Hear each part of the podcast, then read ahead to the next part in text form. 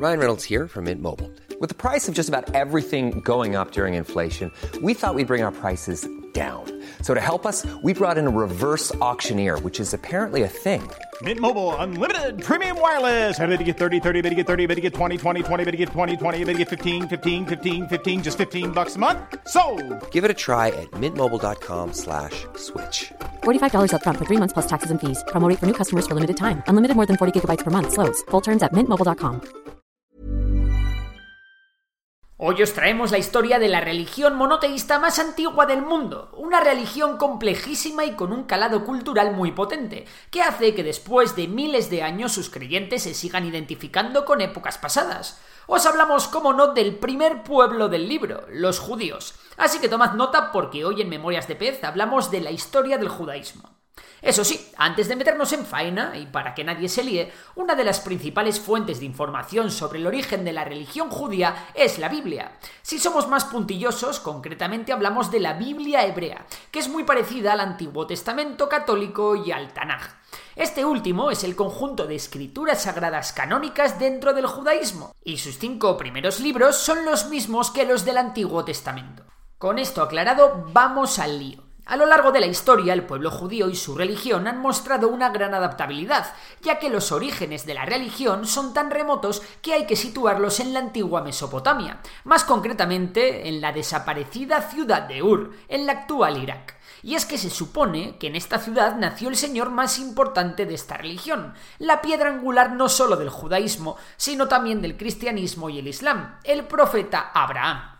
Según la Torá, en un momento determinado de su vida, Abraham recibió la visita de Dios, quien le pidió crear una nueva nación en la zona de Canaán, situada entre el Mediterráneo y el río Jordán. Poca cosa, ¿no?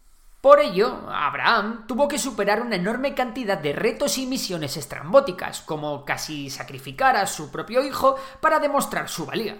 Así el primer profeta, Abraham, comenzó a seguir las enseñanzas de Dios y fue conocido también como el primer judío, que en hebreo significa hombre que adora a Dios, pasando así sus creencias a sus hijos, Ismael e Isaac, y estos a su vez a su descendencia. De Jacob, el hijo de Isaac, se dice que surgieron los doce hijos fundadores de las doce tribus que constituyen el pueblo judío, que según la Biblia fue esclavizado en Egipto hasta ser liberados por Moisés en el 1300 a.C.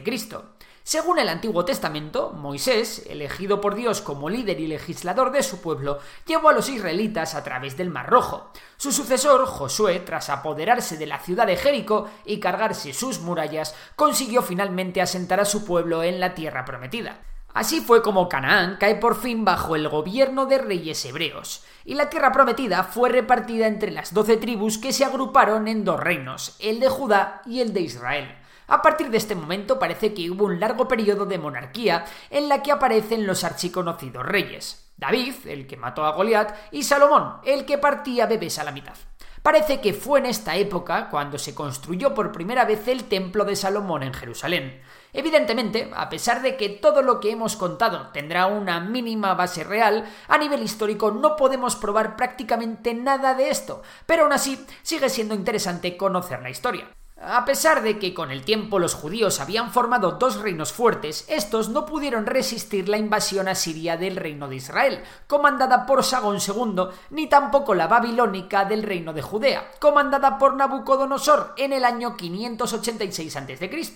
Vamos, que se les cayó el pelo.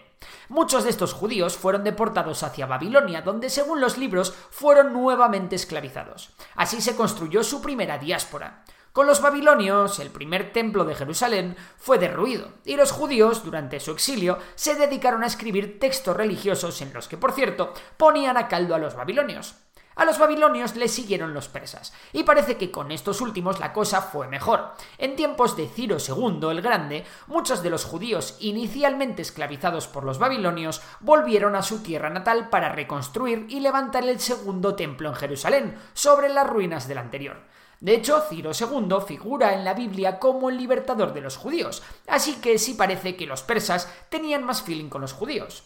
Aún bajo dominio persa, las tierras de Israel y Judea hubieron de vivir una nueva invasión, la de los griegos. Hasta la rebelión de Judas el Macabeo hacia el 170 a.C., el antiguo reino de Israel no volvió a estar otra vez bajo dominio judío.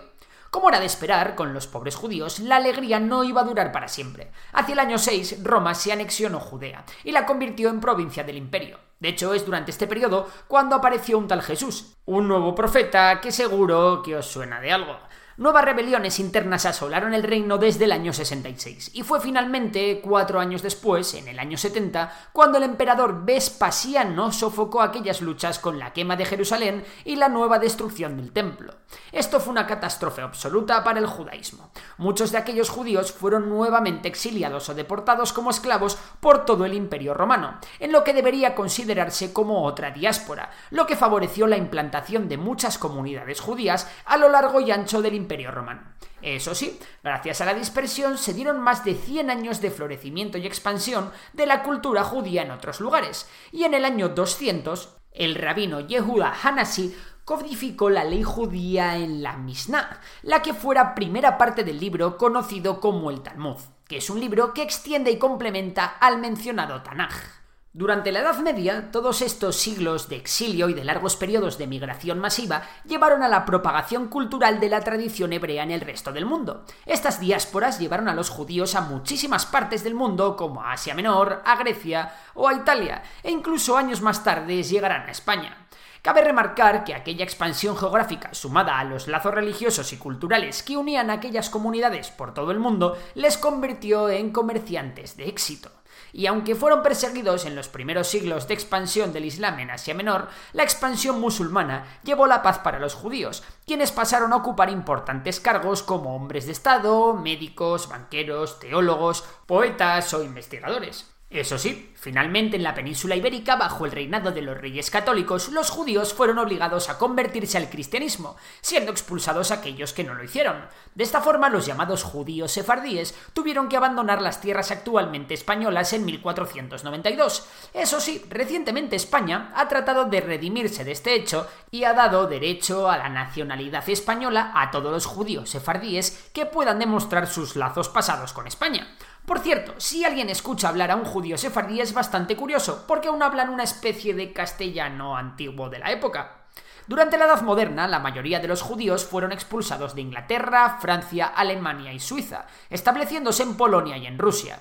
De hecho, en 1648, la comunidad polaca contaba con más de 500.000 judíos. Los judíos polacos llegaron incluso a tener una organización autónoma dentro de Polonia, transformándose en el centro de la actividad judía. Más tarde, con la llegada de la Revolución Francesa, la Asamblea Nacional de Francia concedió derechos de ciudadanía a todos los judíos que hiciesen un juramento de lealtad. Este momento se conoce como la emancipación de los judíos y fue replicado lentamente por otros países europeos. Sin embargo, a pesar de que la igualdad civil para los judíos estaba garantizada por ley, los judíos europeos siguieron siendo perseguidos por el antisemitismo y la discriminación social.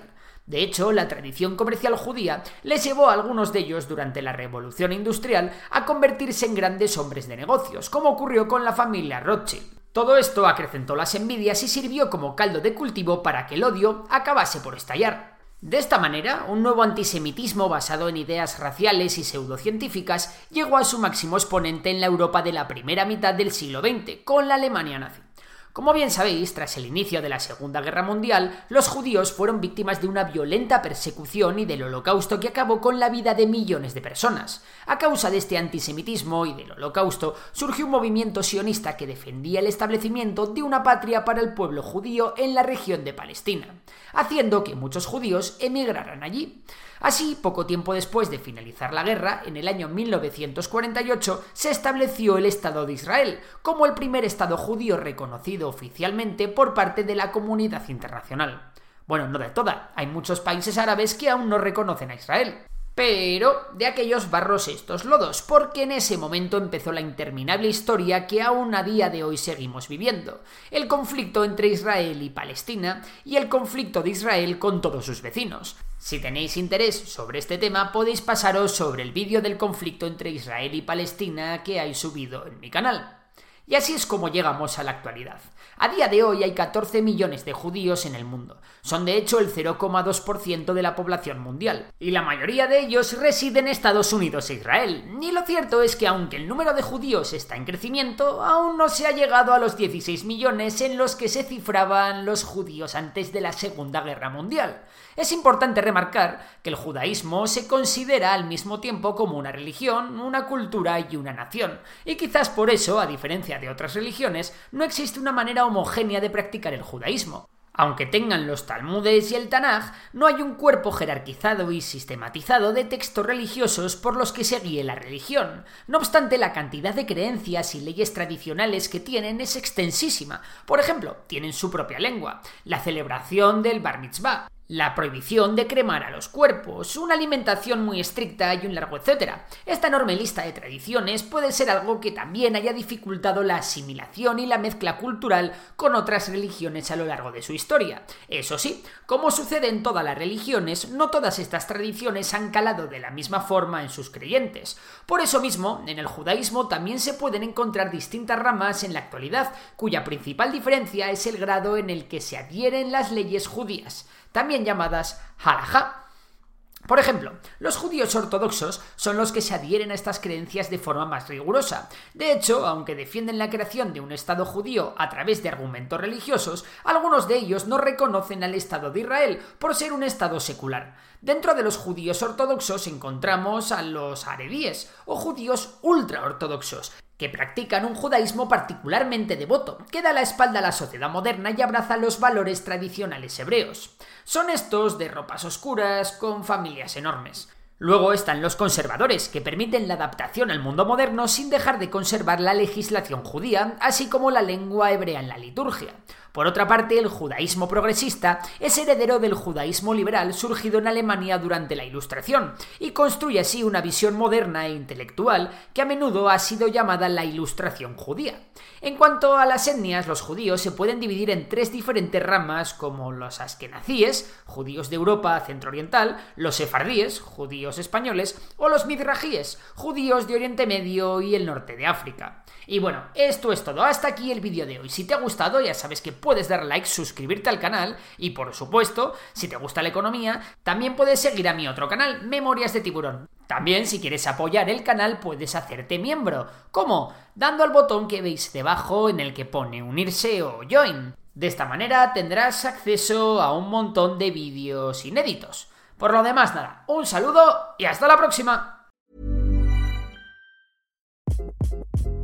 Hi, this is Craig Robinson from Ways to Win, and support for this podcast comes from Invesco QQQ, the official ETF of the NCAA. The future isn't scary. Not realizing its potential, however, could be. Just like on the recruiting trail, I've seen potential come in many forms as a coach. Learn more at Invesco.com slash QQQ. Let's rethink possibility. Invesco Distributors, Inc.